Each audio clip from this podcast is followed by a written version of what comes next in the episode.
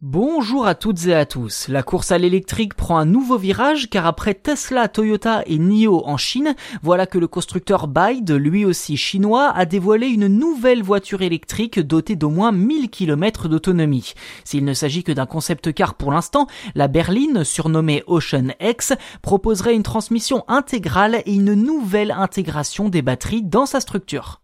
Dans le détail, Ocean X est annoncé comme étant une berline familiale dont les lignes ne sont pas sans rappeler Tesla et Porsche par moment.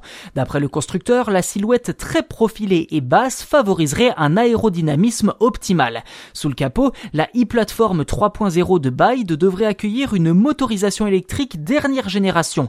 Les technologies dernier cri également disponibles sur le marché permettraient également de mieux gérer l'électricité ainsi que le freinage. Avec des portes à faux cours à l'avant et à l'arrière, la Ocean X proposerait un empattement long particulièrement adapté pour placer une batterie de bonne dimension tout en offrant un habitacle spacieux. À propos des batteries d'ailleurs, Byde a opté pour les Blade qui ont également pour avantage de réduire le poids tout en optimisant leur capacité.